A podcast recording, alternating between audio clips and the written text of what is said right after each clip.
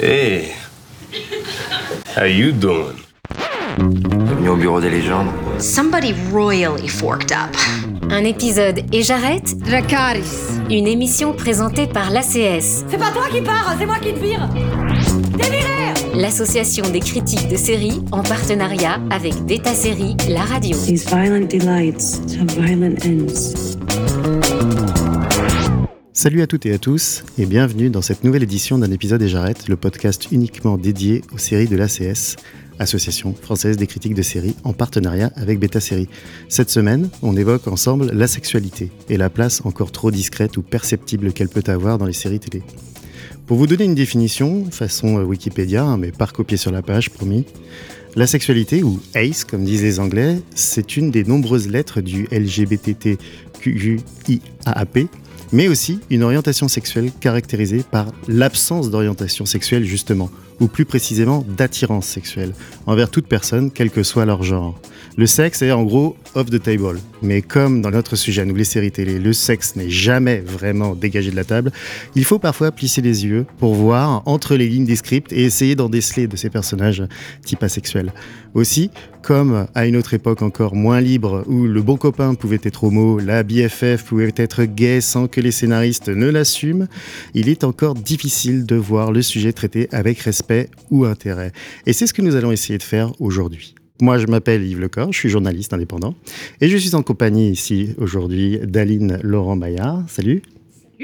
Journaliste indépendante, autrice du podcast que je vous conseille d'aller écouter, Free from Desire, sur, pour euh, Paradiso Media, et Florian Kess du magazine Tétu. Oui, j'ai pas encore mon podcast, mais écoute, euh, on va voir. On va se... Oui, mais t'es sympa quand même. Mais tu es dans le magazine Tétu. C'est Et ça. ça, c'est très bien.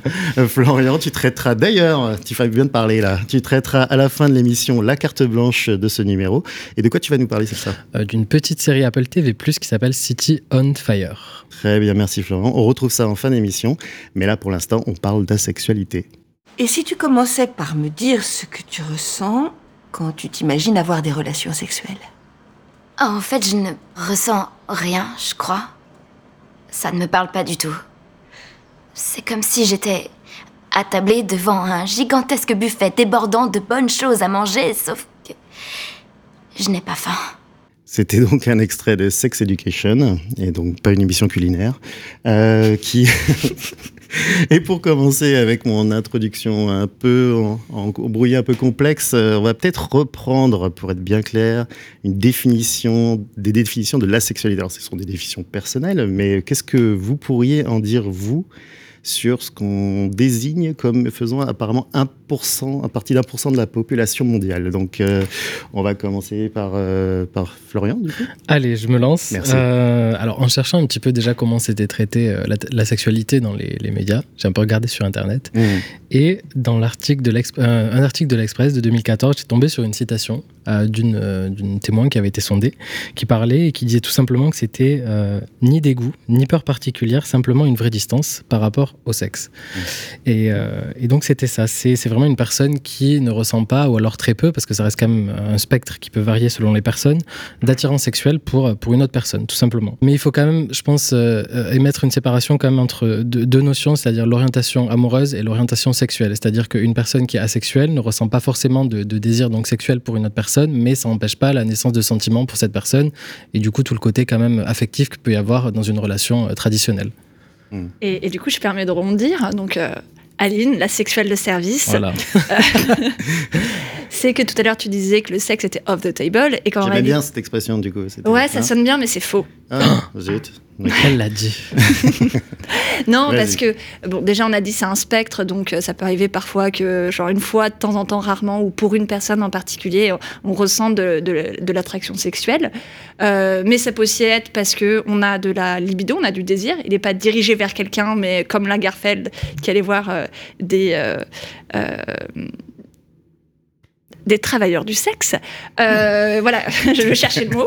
On en avait d'autres, si tu voulais, mais bon. Ouais, voilà, mais je cherchais le bon. et je Fallait nous demander, trouvé. on savait. Gigolo, gigolo, c'est ça que je cherchais. Ouh, oui, oui. C'est c'est le, terme que lui utilisait. Bref, il allait voir des gigolos parce que comme il était riche, bah, ça- c'était voilà, la version riche d'avoir un sextoy. Quoi. Euh, donc voilà, il y a ça. Et puis il y a aussi ce que tu disais, c'était sur le côté euh, sentiment romantique. C'est-à-dire que bah, si on aime quelqu'un et que. euh, bon, il y a des gens qui détestent le sexe, des personnes asexuelles qui détestent le sexe, mais d'autres qui ne le détestent pas, qui se disent ça lui fait plaisir, euh, où il y a un dialogue entre les deux, ou On par a exemple. les aromantiques aussi, je crois, ouais, dans, le, dans le lot, c'est important de préciser. Ouais, alors moi je suis asexuelle et aromantique, donc je, ne- je ne pourrais pas vous parler de ce que c'est que d'être, d'avoir des rapports sexuels pour faire plaisir à quelqu'un parce qu'on est amoureuse. Enfin, même si j'ai eu plein de rapports sexuels, euh, justement parce que euh, on veut euh, euh, creuser une intimité avec quelqu'un, on veut se rapprocher physiquement de quelqu'un, parce qu'on a envie de savoir ce que c'est, euh, parce qu'on est Pour se curieux. découvrir soi, je pense. Pour se découvrir cerner, soi, euh, par pression sociale. Ouais. Pour l'autre aussi, pour lui, pour lui apporter des choses, c'est ça Ouais, voilà. Mm. Euh, bien sûr, hein, on ne recommande pas de se forcer pour autrui. hein, c'est tout le sujet de mon Mm. podcast, justement, Free From Desire. Mais il y a plein de raisons qui font qu'on peut avoir des rapports sexuels alors qu'on n'a pas, euh, on n'est pas attiré par la personne en face de nous. Et je mets au défi euh, quelqu'un de me dire qu'elle n'a pas eu euh, de rapport, elle n'a jamais eu de rapport sexuel alors qu'elle n'était pas attirée par son partenaire. Je pense pas qu'il n'y ait pas beaucoup de personnes qui sont capables de dire ça. Ok, on n'a pas relevé ici là. Donc, donc là, on est sur une, on, voit à peu près, on arrive à faire cadrer le spectre, donc Mhm. comme on disait. Euh, mais du coup, notre sujet ici, c'est clairement les séries télé. Et euh, donc, euh, face à l'absence de personnages bien marqués, Ace. Moi, je trouve que vous allez contredire, j'espère, qu'il n'y a pas beaucoup justement de personnages marqués Ace, donc Ace étant le terme anglais pour désigner asexuel, euh, dans des séries, qui n'ont même pas de séries dédiées. Euh, on a de nouveaux exemples qui vont arriver, on va en parler. Est-ce que on peut parler d'un refus euh, en termes de, des, des scénaristes, des producteurs, des, des réalisateurs, des créateurs de séries, des showrunners, euh, de parler de refus de personnages ace, donc asexuels, ou voire des clichés acephobes, acephobes comme on dirait, euh, véhiculés dans les séries, selon vous? Oui. Ah, oui. C'est un grand oui, ça. Je crois que c'est assez franc. c'est- je l'ai je l'ai entendu aussi, c'est un grand oui, je crois. Il était, il était par là, du côté de la table, là, du, côté Euh, d'Aline. Ça ça change, mais c'est vrai que euh, pendant longtemps, on a pu dire qu'il n'y avait pas de personnage asexuel parce que tout simplement les gens n'étaient pas au courant de la sexualité. Ça a mis longtemps pour que les gens prennent conscience et se, et se regroupent et, euh, et vraiment créent une communauté autour, parce que bah, de fait, comme, quand on n'a pas de sexualité, on n'en parle pas. Et donc, contrairement aux hommes gays, par exemple, ou aux lesbiennes, qui bah, du coup ont vu, en fait, se sont reconnus plus rapidement, là, il n'y avait pas du coup ce, côté euh, de rencontre en fait qui permettait de créer une communauté. Tout ça pour dire la sexualité c'est plus récent dans sa construction d'une communauté. Donc on peut dire effectivement pendant longtemps il n'y avait pas de il y avait pas de personnage asexuel parce que bah, le terme n'existait pas encore parce qu'il n'y avait pas de connaissances. Euh, néanmoins, il y a quand même eu de l'acephobie claire. Mhm. Euh, Je, vais, je me permettre de faire une citation là qui sera peut-être éclairante. Ouais, c'est exactement Ouais, ça que on je va ouais, l'utiliser celle-là, elle est pas mal. euh, on l'attend tous, on voulait la faire. Steven Moffat, qui est très connu euh, donc euh, par les sériphiles, qui est le créateur de Sherlock notamment et de Doctor Who. Si, pour le citer, donc, il, il était en train de répondre à un journaliste du, du Guardian, qui, en lui disant que si un personnage était asexuel, il n'y aurait pas de tension. Et il se demande même quel serait l'intérêt d'avoir un personnage asexuel euh, dans une de ces séries. Donc ça c'est assez intéressant parce que on a quand même, il a quand même eu Sherlock Holmes comme personnage principal qui a longtemps et où est considéré comme un personnage. euh, Alors, là, vous le voyez pas parce qu'on a que l'audio, mais Aline était un peu indignée quand même par cette citation. Voilà, je tiens à le dire. Ouais, et pourtant je l'ai entendu plein de fois et je l'ai lu plein de fois. Non, non, mais. C'est super intéressant parce que le personnage de Sherlock, il a, depuis, depuis la création de la communauté asexuelle, et enfin la création du personnage de Sherlock, puisqu'il arrive après, euh, était vu comme étant un personnage asexuel parce que, dans les faits, pendant toutes les saisons, il n'a jamais été attiré sexuellement par personne. La série est néanmoins très intéressante, ce qui prouve que son asexualité ne pose pas de problème à la création d'une intrigue. Et on a quand même, du coup, le, le showrunner qui dit, en réponse à toutes les personnes qui disent clairement, nous, on lit ce personnage comme asexuel, qui dit non, c'est pas possible, ça serait chiant. Alors que c'est exactement ce qu'il fait et sa série n'est pas chiante. c'est ça, oui. Donc c'est juste absolument hallucinant et c'est juste une. C'est paradoxal. C'est vrai que quand tu, quand tu vois cette série, il y a eu, euh, d'ailleurs, on voit comment le public réagissait à cette série. il y a une vraie, on sent qu'il a vraiment poussé fort la relation entre entre Watson et Holmes. Et d'ailleurs, les, le public, il y a une part du public qui attendait une relation, euh, une relation entre eux, quelque chose d'un peu plus Mm. poussé qui ferait que serait, il serait donc comme euh, veut la série Sherlock Holmes dans notre monde contemporain, euh, non pas deux vieux messieurs dans une euh, dans une vieille maisonnée comme euh, comme donc on a toujours représenté l'homosexualité quand on n'avait pas le droit d'en parler, mais des des bien deux deux personnages sexuels qui avaient très envie l'un de l'autre, mais qui ne franchissent peut-être pas le pas. C'est c'est c'est très poussé dans la série et je reviendrai moi un peu plus tard là-dessus, mais c'est vrai que le côté fanfiction est assez impressionnant. Le nombre de fanfictions qui ont été faites en BD ou en roman où on représente Holmes et euh, Watson en train de sauter le pas et de se jeter l'un sur l'autre après euh, du déni euh, pendant des années, c'est c'est assez symptomatique de ce que le public attendait presque. Et d'ailleurs, alors je crois que c'était Demain nous appartient ou Plus belle la vie, Plus belle la vie, je crois, qui a eu le premier personnage asexuel français. C'était super longtemps. Euh, où il y avait un personnage qui disait euh, bah, qu'elle pensait être asexuelle. Euh, le lendemain, euh, il y a eu euh, un nombre de recherches sur la sexualité juste complètement hallucinant. Donc, ce qui prouve que la représentation est vraiment importante parce qu'il y a des gens qui ont cherché, il y a des gens qui ont trouvé des réponses. L'impact de ces séries. ouais, Et en fait, après, elle a réalisé qu'elle était lesbienne. Et ça, c'est quand même le grand classique de la sexualité parce qu'on n'a pas encore compris que en fait on était euh, secrètement euh, gay, lesbienne, bi, etc. Un cliffhanger. mais, mais, mais là, ce qui est hyper intéressant, c'est qu'il y a une série qui, euh, euh, c'est, c'est, euh, comment ça s'appelle? Heartbreak High, le, le Ouais, reboot ouais, de, ouais. de Hartley, Mm. qui a pour le coup une représentation géniale d'asexualité, qui reprend tout le monde à rebours parce que c'est pas du tout le type de personne, c'est genre ce qu'on appellerait en France une racaille qui, qui Ouais, est- c'est un bad boy, quoi. un bad boy. Du coup, on n'imagine pas du tout ça comme quelqu'un qui pourrait être sensible, et parce que son personnage est très sensible, mais aussi par quelqu'un qui pourrait ne pas avoir de désir sexuel, parce que d'attraction sexuelle plutôt, parce que voilà, c'est le, le cliché autour des, des, des racailles et de la masculinité.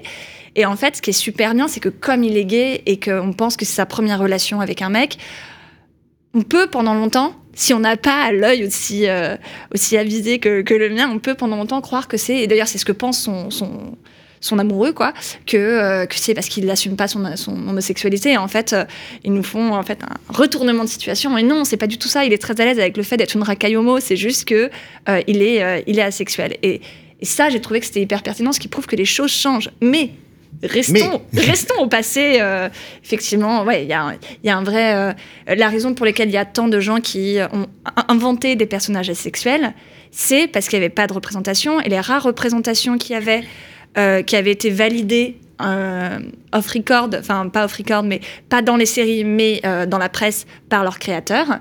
Euh, comme là, je pense à Jughead dans Riverdale, la BD. Mm. Euh, quand on les passe en série, ils disparaissent. Je pense que n'importe quelle personne qui a regardé Rive- Riverdale ou qui s'intéresse aux séries, sait que Jughead euh, a des relations euh, sexuelles et quelqu'un de tout à fait, euh, je, je crois, hétérosexuel, si je me trompe pas. Et... Il est hétéro dans la série. Ouais, Ouais, ouais, à fait. Et du coup, Alors ça, qu'il ça, est ça- en, en burgerophile euh, dans, dans la dans Exactement. comics, en fait. Complètement. Son seul intérêt, c'est les hamburgers. C'est les hamburgers. Est-ce qu'il est sexuel? mecs. Est-ce qu'il est sexuel ou est-ce qu'il a une passion pour les burgers Non, telle la qu'elle est créatrice, sexuelle la, euh, la dernière créatrice Elle- de oui, ça a a été dit, dit, hein, dit, dit, ouais. bah non, il est clairement, moi je l'ai écrit comme étant, comme étant asexuel. Enfin, c'est clair, ça fait 50, ge- 50 ans que ce personnage existe. mm. Il n'a jamais eu une seule fois d'attirance sexuelle, alors 50 que bah oui, c'est un classique que- de la, de- du ça. comics américain. tous les hein. autres ont eu de l'attirance sexuelle, sauf lui, il est asexuel, point barre, on passe à autre chose. L'année d'après, la BD est développée en série, et là, Jughead a des relations sexuelles. Moi, j'étais super déçue, j'ai arrêté de regarder Après, c'est fait par la. CW qui, quand même, est un peu le network le plus hétéro possible, quand même, je veux dire, en termes de. C'est. Oui, bon, mais c'est aussi euh, Craig Berlanti qui a fait Oui. cette série, Mais qui vrai. est quand même monsieur euh, qui a fait beaucoup représentation, mais c'est C'est quand même des séries qui sont très basées sur le couple. C'est très basé sur le couple, Et- sur la- l'amour, etc. Donc, forcément, c'était pas très, très étonnant qu'il y ait ce shift. euh. Tu me disais en justement arrivant. avant l'émission que qu'en fait il y a beaucoup d'hommes que dans les séries les personnages sont souvent masculins justement euh, les personnages à être asexuels représentés peu de femmes ou très peu quoi on a eu un extrait euh, qu'on a eu tout à l'heure de Sex Education mais euh, du coup ça, ça joue aussi parce que vis-à-vis de la correspondance à la réalité euh, euh, la représentation elle est pas claire parce que c'est dans la communauté ce que tu m'expliquais elle est plutôt féminine que masculine, même si c'est caractérisé Oui, en gros, par en- genre. Mais, effectivement, ce que je disais, c'est que contrairement à ce que certains, certains sociologues qui euh, ne connaissent rien euh, aux identités LGBTQ+, et je pense aussi juste à la sexualité en règle générale, euh, c'est pas une question d'hormones, c'est une question de socialisation. C'est-à-dire que ce sont des personnes qui, bon, euh, à qui on a appris, quand, on est un homme, quand on, quand on est un adolescent homme, on met tellement toute la valeur sur le fait d'être un conquérant, qui a une sexualité dingue, qui va euh, voilà, perdre sa virginité, euh, euh, la, en- la montrer comme ça, comme la preuve étant de sa, euh, ouais, de sa virilité, de- du Mm. fait qu'on est bien un homme, que c'est très difficile pour les hommes cis de réaliser effectivement qu'ils sont asexuels. Et donc c'est pour ça que la communauté, c'est majoritairement des personnes trans et, des pers- et des femmes.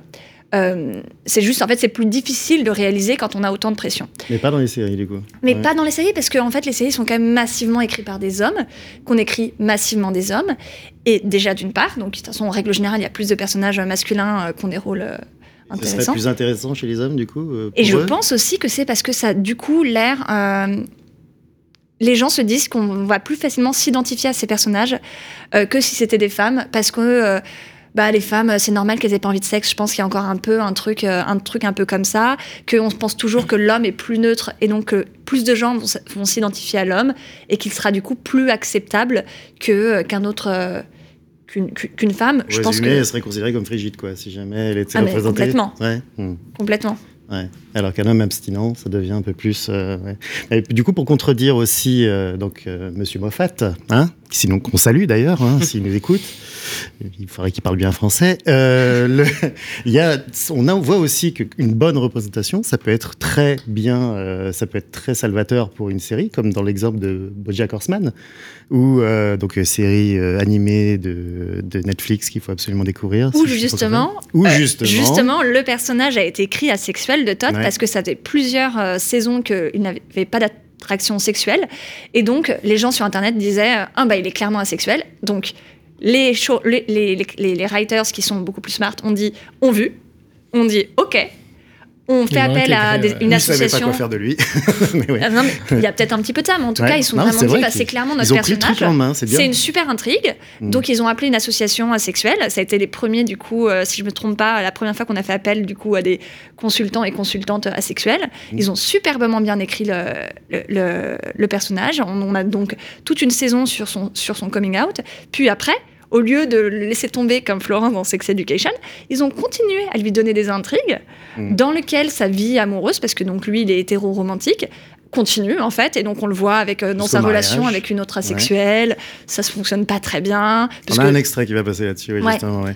Mais, mais c'est vrai que là, c'est intéressant parce que ça fait quasiment, ça fait carrément un arc. Et c'est assez amusant de voir que sur ces questions de la sexualité, il y a un intérêt pour le public parce qu'on voit bien que, par exemple, vous avez des youtubeurs qui vont s'amuser à collecter toutes les informations autour d'un personnage, de voir les petites touches que glissent les auteurs euh, de ces aspects de leur, euh, de leur vie sexuelle euh, sur, pour en faire des mini-films pour montrer, regardez, c'était là qui disait que, euh, Mm. comme on a vu, sur, comme on voyait la, la naissance de relations amoureuses entre, entre guerres entre, ou, ou entre euh, des couples hétéros, sur comment l'amour arrive dans la relation, comment c'est par petites touches c'est amené. Du coup, c'est aussi ça qui est intéressant, c'est que le personnage a pris un attrait supplémentaire, alors donc il n'est pas forcément moins intéressant parce qu'il est asexuel. Ouais. Et toc. En fait, je- la sexualité, comme la, la plupart des, comment dire, des autres identités du spectre LGBTQIA+, Mhm. ça commence par des, des bribes un peu de représentation. La sexualité arrive plus tardivement, évidemment, que les autres, mais c'est juste la suite logique des choses. Et tu as parlé du personnage de Heartbreak High, du coup, de Art les Cœurs à Vif, qui est sur Netflix, qui est arrivé l'an dernier.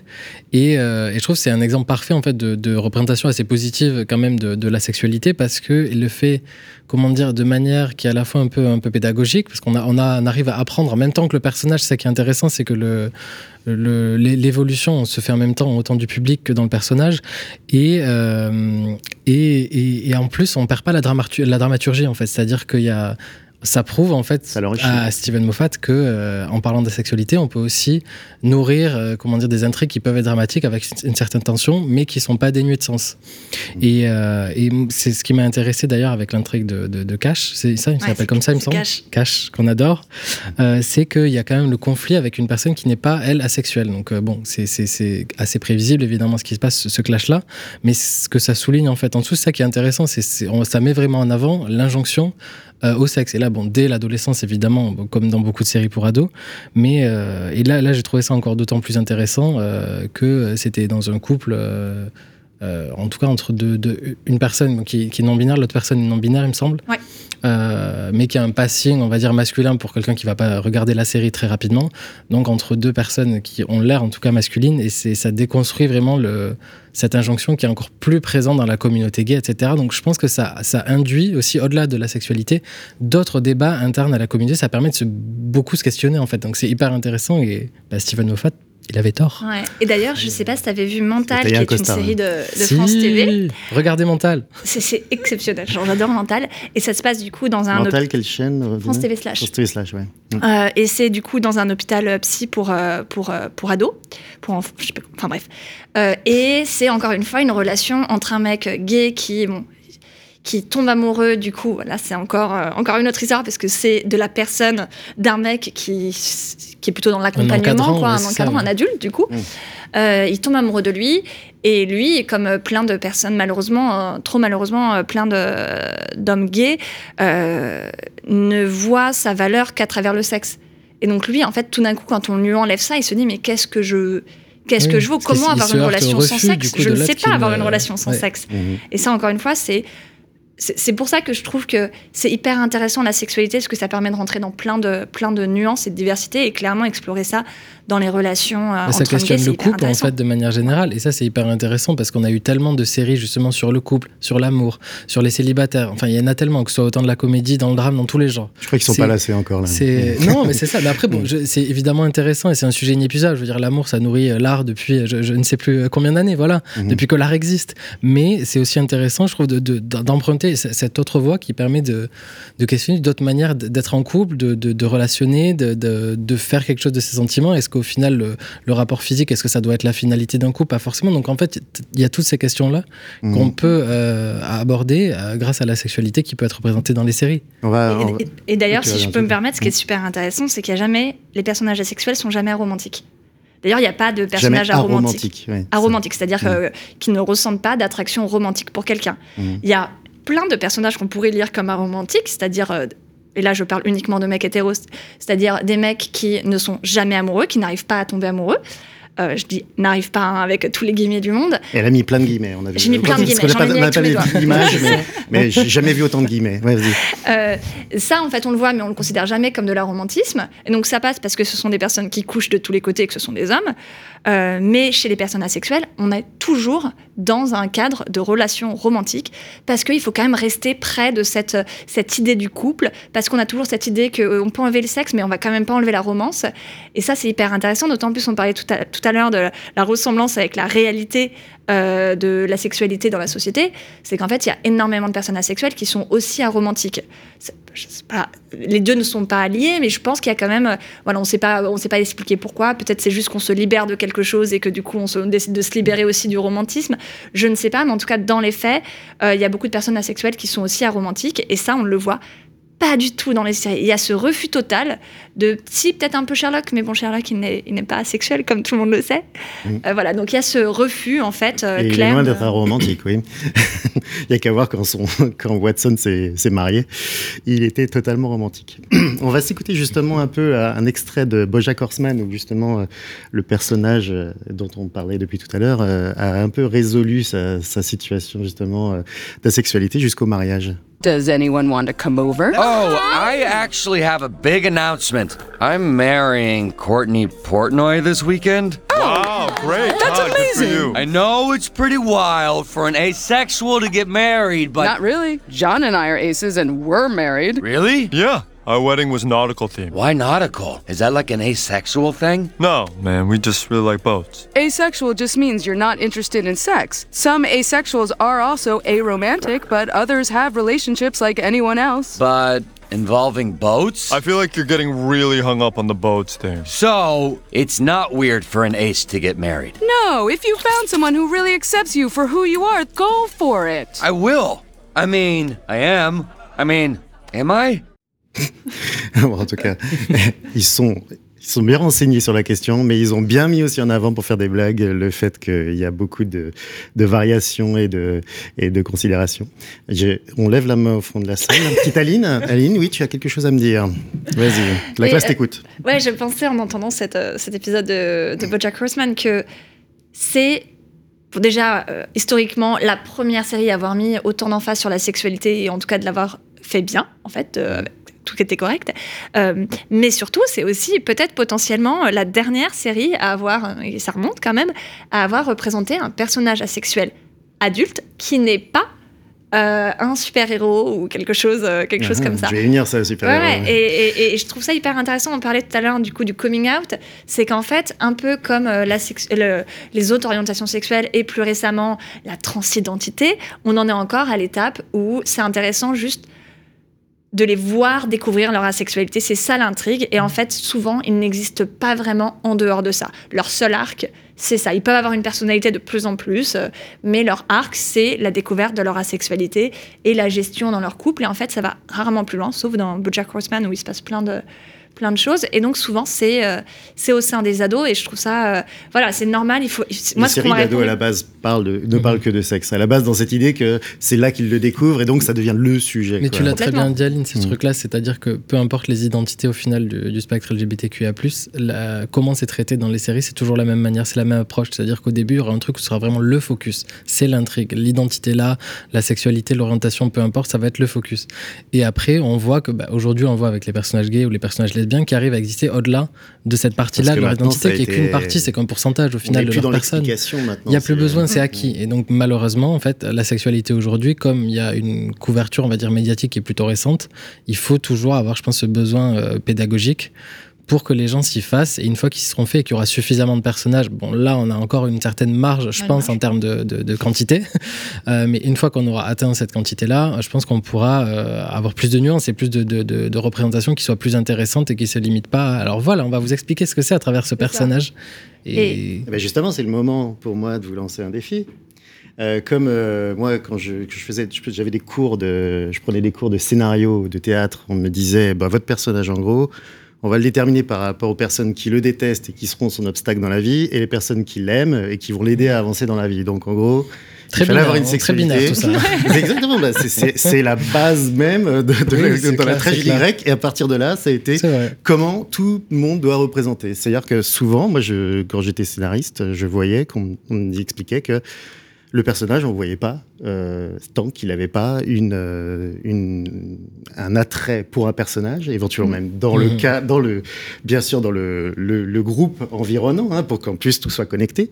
Euh, on n'avait pas de personnage vraiment existant tant qu'il n'était pas, euh, tant qu'il n'était pas sexué ou dirigé vers une personne sexuellement. À quoi pour vous du coup C'est ça le, le- le petit test là. À quoi ça ressemblerait un personnage asexuel? À quoi il devrait ressembler dans une série actuelle une fois qu'on serait débarrassé de peut-être ce côté explicatif, genre ah, tiens celui-là il est asexuel à côté du gay, à côté du black, à côté du etc quoi. Bah, Je pense qu'il il ressemble à ceux qui existent déjà, mais tout simplement si on les laisse après respirer dans des intrigues qui sont pas limitées à ça, en fait, tout simplement. C'est-à-dire que là, les bases sont posées. On l'a vu avec des personnages, genre Big Mouth, qu'il a fait là dans sa dernière saison, Mm. qu'il a fait de manière enfin, très, très drôle, toujours. Enfin, comme Big traite sur euh, Netflix, très bonne les, série. les questions d'identité euh, sexuelle ou de genre, et il le fait très bien. Euh, mais, euh, mais à chaque fois, ça- pour l'instant, on va voir la saison 7. Il me semble qu'il y a une 7 là qui va pas tarder à arriver. On va voir si ce personnage est toujours là et s'il pourra exister au-delà de bah, maintenant cette acceptation, parce qu'en fait, il a, c'est- donc c'est un jeune étudiant, Elijah, voilà, qui se met en couple avec, euh, avec Misty, donc un personnage qu'il a de. Collégien, je même, pardon. non Collégien, bah oui, c'est vrai. Ouais. Oui, étudiant. Oula. Euh, oui, oui, suis surtout que de là. Oui, oui, grave. On n'est pas sur Euphoria et tout ça. Euh, non, dans Big Mouth, du coup, donc c'est un collégien qui euh, explore ce- son identité, qui en se mettant en couple avec Missy, qui est un des personnages euh, principaux, euh, réalise au final bah, qu'il n'a pas vraiment euh, d'attirance sexuelle pour elle, alors qu'elle, elle n'attend que ça. Ah oui, Voilà. elle, elle est super horny Elle- tout le elle temps, est- quoi. oui, elle est en plus veut, que la hein. moyenne. Euh, Voilà, et donc bon, ce, ce- comment dire, ce- cette confrontation entre les deux est quand même assez marrante, c'est source de- du, comique, mais euh, au final, ça amène quand même à des scènes très, tendres de euh, lui qui, bah, qui réalise ce que c'est, qui se documente là-dessus et qui, en parle à Missy. Au final, les deux donnent une chance à leur couple. Donc on va voir euh, où ça va aller, mais c'est juste que pour l'instant, on en est toujours à ce point-là, en fait, à ce point-là où on doit encore définir ce que c'est la sexualité, les contours. Et- mais je pense que ce, perso- ce personnage-là, en fait, les personnages existent déjà, les bons personnages asexuels sont là. Il faut juste maintenant, je pense, les, ouais, les laisser respirer et les laisser, euh, Et que le Mûrir, scénariste accepte tout de simplement. en plus, oui. Ouais. Ouais. Je rebondis sur ce que tu dis, c'est justement, ça me permet d'en parler, parce que euh, il y a quand même des, il y a quand même une catégorie de, de, de, de fiction qui est très forte au niveau de, de représentation de la sexualité, et c'est peu connu, c'est quand même les animés japonais. Mhm. Les animés japonais euh, sont typiquement dans les seinen euh, où euh, euh, on est littéralement ce que tu décrivais, c'est-à-dire un personnage qui pourrait être asexuel, c'est souvent un homme d'ailleurs, souvent un jeune garçon hein, dans, dans ces séries, entouré ou de sa copine qui est, elle, hyper sexualisée, ou son mec qui est hyper sexualisé et qui l'incite, le pousse à, euh, à son corps défendant, hein, clairement, hein, avec euh, ou alors euh, justement, euh, on, a, on toujours ce type de personnage dans les CNN. C'est souvent le le jeune garçon qui, qui a décidé de, de donner plus de donner de l'importance dans sa vie à ses projets, à son avenir, à- Mhm.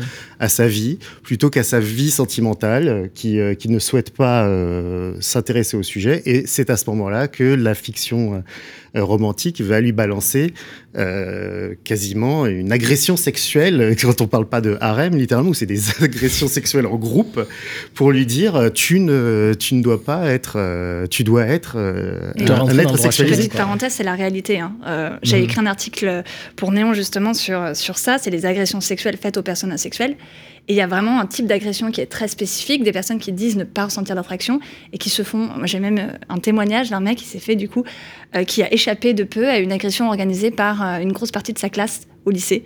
Quand je me suis dit, on va lui prouver. Et j'en ai plein des, des histoires comme ça d'agressions d'ados euh, avec des gens qui se disent, on va lui prouver, on va le convaincre. Mais ça fait Donc quoi en fait aux, aux meufs lesbiennes à qui on dit mais c'est parce que bah t'as pas t'as pas goûté à la bonne tu Exactement. vois enfin tu vois de- manière assez vulgaire mais c'est ce que c'est ça c'est ce de truc là refuser même, et ce qui est c'est assez intriguant, euh, les, les animés euh, japonais, c'est-à-dire que même jusqu'à la fin, le personnage a cette espèce d'attitude un peu froide, un peu distante, à dire euh, bon bah ok, je tolère d'être d'être avec toi. On est littéralement sur des personnages qu'on pourrait considérer comme asexuels parce que ils, ils acceptent plus ou moins la, la nymphomanie, on peut parler de nymphomanie des Mhm. autres personnages, euh, pour euh, mais tout en restant stoïque et, et comment dire dans leur euh, dans leur droit dans leurs bottes Ouais. sur leur sur leur leur direction, leur orientation.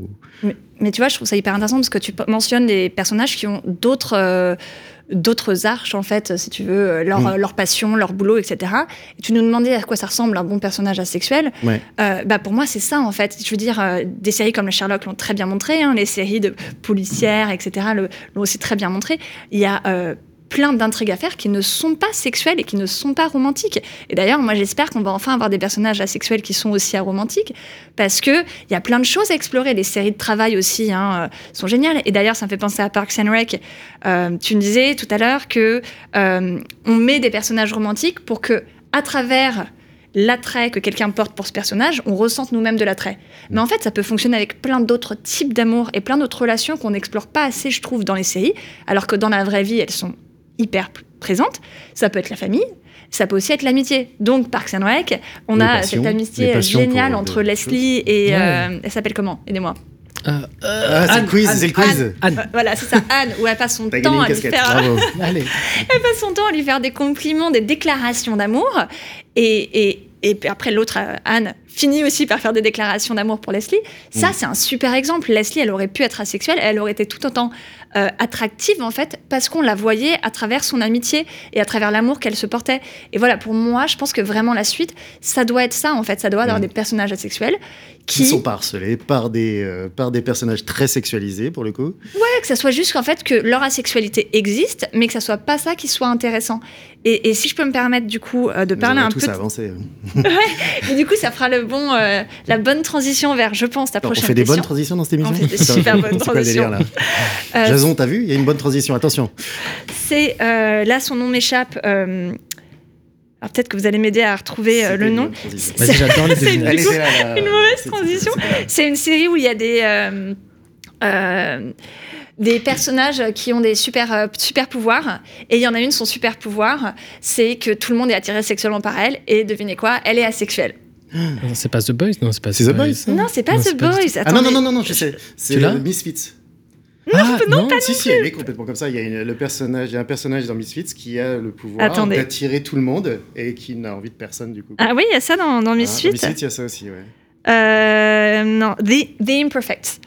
Ah sais- oui je sais oui, plus oui, sur ok. quel, euh, je- Netflix Netflix. C'est sur Netflix. Voilà. ouais, tout à Et fait. donc, Deux, parce que moi, il y a ça aussi. dans- Voilà, bah, en tout cas, c'est c'est un truc assez euh, classique, euh, parfois que je trouvais un petit peu trop facile, mais qui avait quand même pour intérêt, euh, voilà, de, mettre ça un peu, de, transformer la sexualité euh, en quelque chose de, rigolo, et puis jouer sur des créatures mythiques, etc. Enfin, c'était assez intéressant. Et en fait, elle a dit très rapidement, euh, au détour, en parlant avec, euh, avec la personne dont elle est, vers qui elle est attirée romantiquement, qu'elle est asexuelle. C'est genre vraiment dit en passant, mais c'est clair. Et, et on passe à autre chose. Et en fait, du coup, toute son arche narrative, elle est complètement, complètement ailleurs. Et ça, j'ai trouvé que c'était hyper intéressant parce que c'est pas ce qu'il définit. C'est juste dit comme ça. Et on passe à autre chose. Ça définit quand même complètement qui elle est, son rapport au monde, ses relations amoureuses, plein de choses parce que Ça crée un personnage original aussi qu'on n'a pas beaucoup, qu'on voit pas beaucoup. Complètement. Ça crée de la nouveauté, mais aussi, et je pense que Florian, tu seras d'accord avec moi pour dire que être, euh, être LGBTQ+, c'est pas que avec qui on couche ou avec qui on couche pas, ou avec de qui on est amoureux ou, ou comment on s'habille. Euh, c'est avant tout une façon euh, de vivre la société parce qu'on a été marqué par notre différence, par la façon dont les autres nous ont traités. Et ça, c'était une série qui l'avait bien fait. Quoi. On voyait que du coup, ce, ce personnage avait une identité, avait une personnalité, avait une histoire qui était spécifique.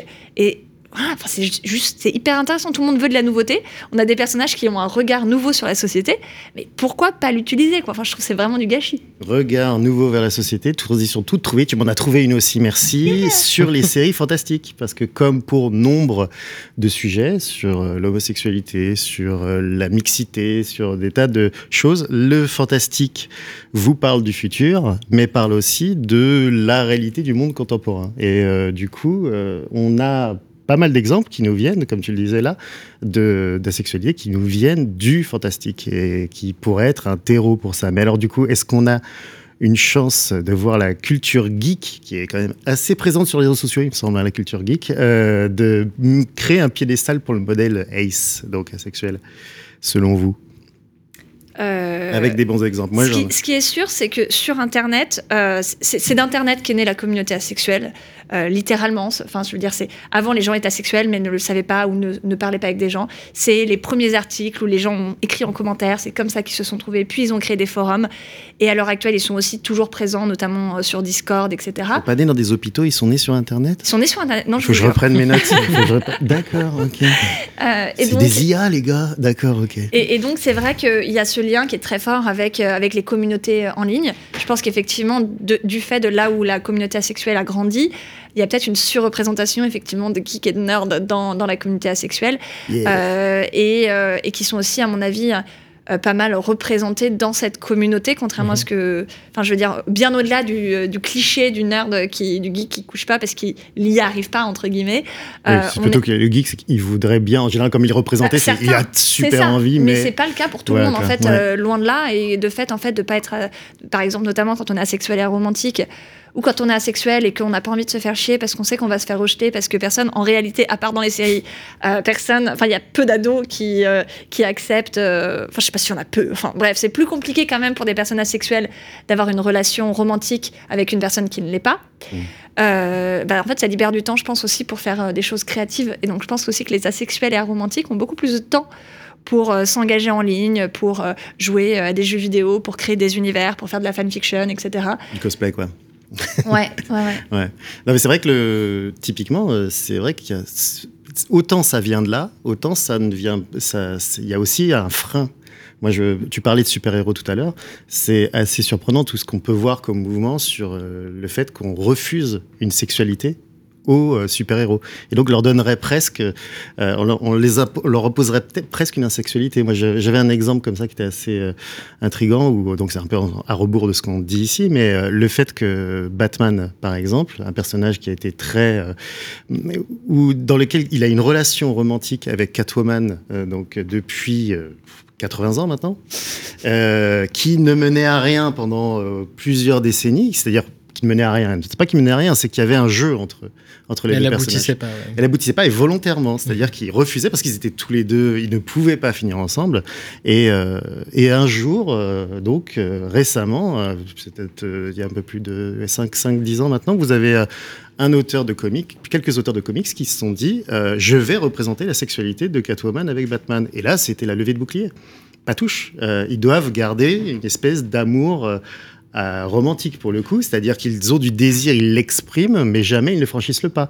Ça a donné plein d'épisodes complètement dingues où on voyait par exemple, il y avait une photo, une- un dessin qui avait tourné sur Internet où on voyait Batman en train de faire un cunilingus à Catwoman où les gens rejetaient cette, euh, cette image. Mais ça, ça, euh, ça, pour moi, en fait, j'ai l'impression comment dire, c'est pas tant lié à la sexualité, et je pense que c'est plus lié à une forme de, de- de masculinité un peu, euh, comment dire, qui est très valorisée. C'est-à-dire que le personnage de Batman, quand même, ce qu'il incarne, c'est euh, le, le- le mec mystérieux qui a quand même des, des bonnes valeurs, en tout Et cas, une qui droiture sont par rapport à la justice qu'elle qu'elle Exactement, mais justement. aussi qui est quand même, comment dire, qui est, qui est quand même très viril quand C'est même un comme top. personnage. C'est un un top, top. c'est clairement un top. Voilà. il ferait pas de CUNY, non, non, non, lui, juste Et- eu ça. missionnaire et on arrête. Et quoi. du coup, il y a ce truc-là, je pense, de si la communauté en fait qu'il a mis un peu sur un piédestal veut l'éloigner, en tout cas de tout intérêt euh, pour la gente féminine, c'est parce qu'en fait, ça viendrait un peu ternir, je pense, cette Donc c'est plus un truc de protection, je pense, de la masculinité, plus qu'un enjeu de euh, non, on va pas lui donner de sexualité. C'est plus euh, c'est plus puritanisme aussi, je C'est plus hein. incidentiel. Il y a une forme de puritanisme. Parce que ça date quand même, euh, la création des super-héros date d'une époque où on n'avait pas le droit de représenter ce genre Mhm. de choses. C'était vu comme, effectivement, étant de la, de la débauche, de la perversion, etc., de parler de Il y sexe avait et tout un ça. code pour empêcher. Il y avait un code complètement. C'est ça. Donc, euh, donc après, historiquement, en fait, ils ont été créés comme ça. Et c'est particulier de tout d'un coup rendre tous ces personnages euh, sexuels euh, des décennies après. Donc je sais pas si c'est... Je pense pas que c'est lié, en fait... euh, pas Mais ça montre quelque C'est pas chose, des personnages, pense. d'ailleurs, ils sont jamais lus comme étant asexuels, ces Mais personnages. le fait de prenez- vouloir les rendre sexuels, en tout cas, par contre, euh, Ça ces dernières années, ça, ça, ça c'est ça Ouais. qui est intéressant c'est pour le coup. Quand tu vois, par exemple, qu'une série qui est très, euh, très ouverte euh, sur, la, sur tous les, tous les comment dire, styles de sexualité que sont euh, les, les tendances de sexualité qu'est Harley Quinn, euh, la série Harley Quinn qui, a été, qui est sortie par HBO. Ouais. Euh, on a une image aussi, on a une scène aussi, notamment, où vous voyez, je reviens sur mon Batman, désolé, hein, mais sur. On est un peu fan, non On Non, non J'aime pas du tout. T'as pas du tout un t-shirt Batman j'ai pas du tout de t-shirt Batman dans ce studio. N'arrêtez pas de me dire, vous arrêtez pas de me dire ça, ça suffit.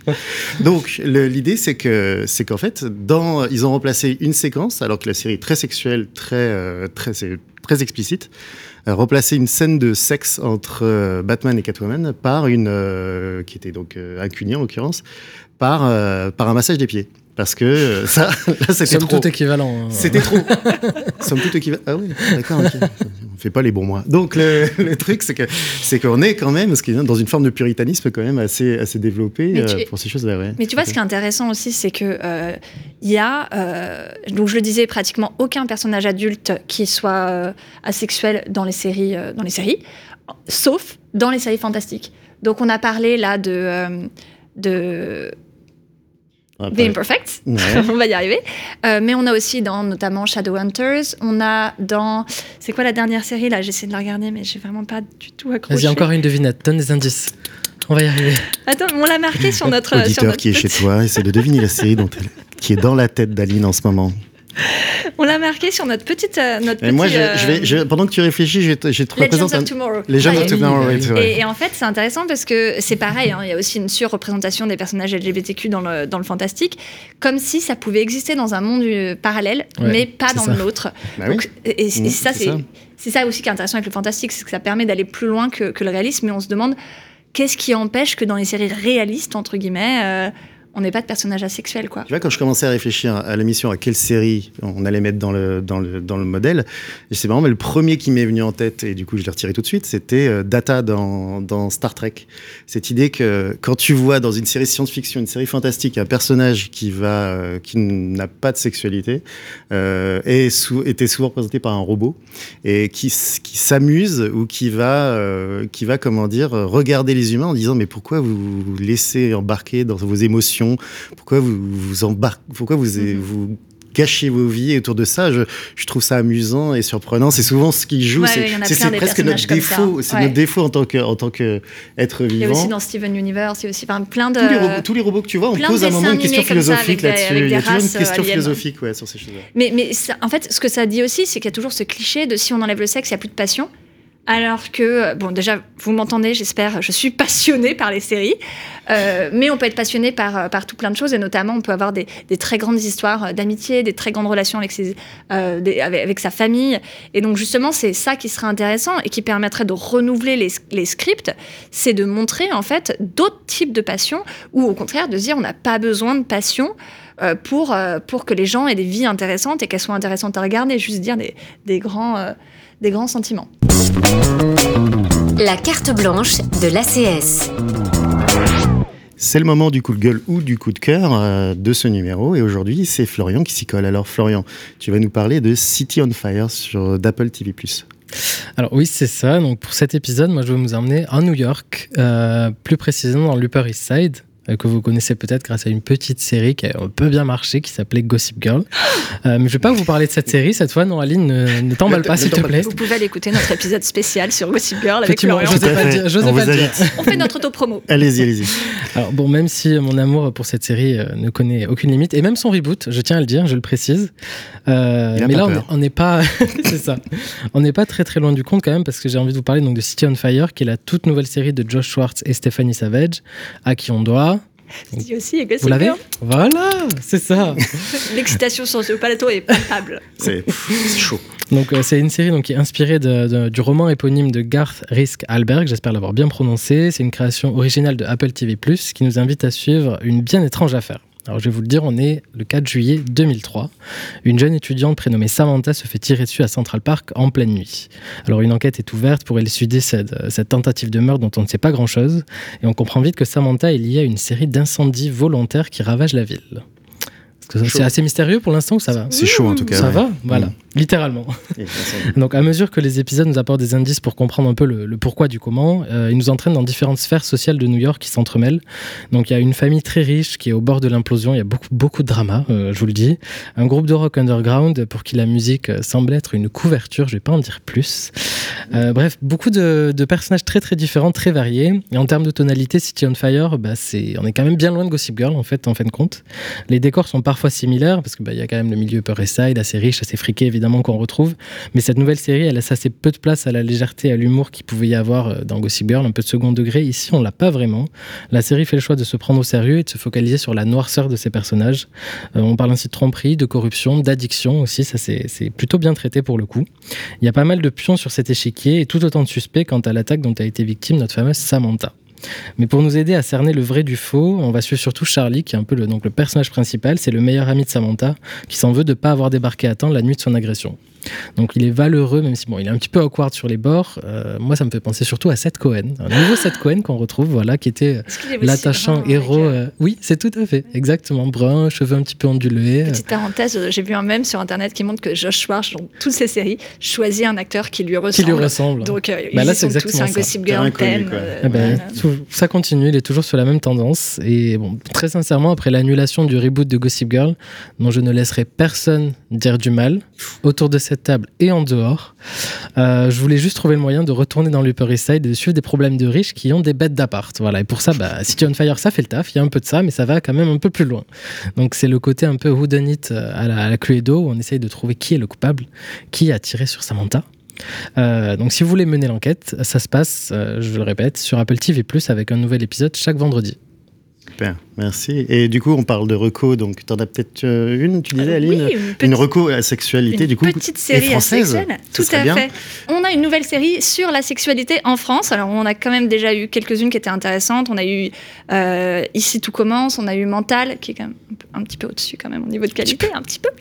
Euh, et là, maintenant, on a enfin Scam. hein. Au bout de 12 saisons, on, on attendait ça un petit peu, puisque le principe de Scam, c'est que dans chaque saison, euh, qui est donc disponible sur France TV Slash, et qui est une série qui suit des adolescents dans leur lycée, et en fait, chaque saison est euh, centré sur un personnage qui vit quelque chose de fort. Euh, ça peut être euh, sa première relation euh, avec un homme gay, ça peut être un doute dans sa foi, ça peut être tout d'un coup accoucher en plein milieu de nulle part alors qu'on est en plein déni de grossesse et se demander ce qu'on fait du bébé. Bref, c'est toujours très intense. Et là, donc, on a euh, un personnage euh, euh, qui, est en train de découvrir son, asexualité, un personnage qui est loin des...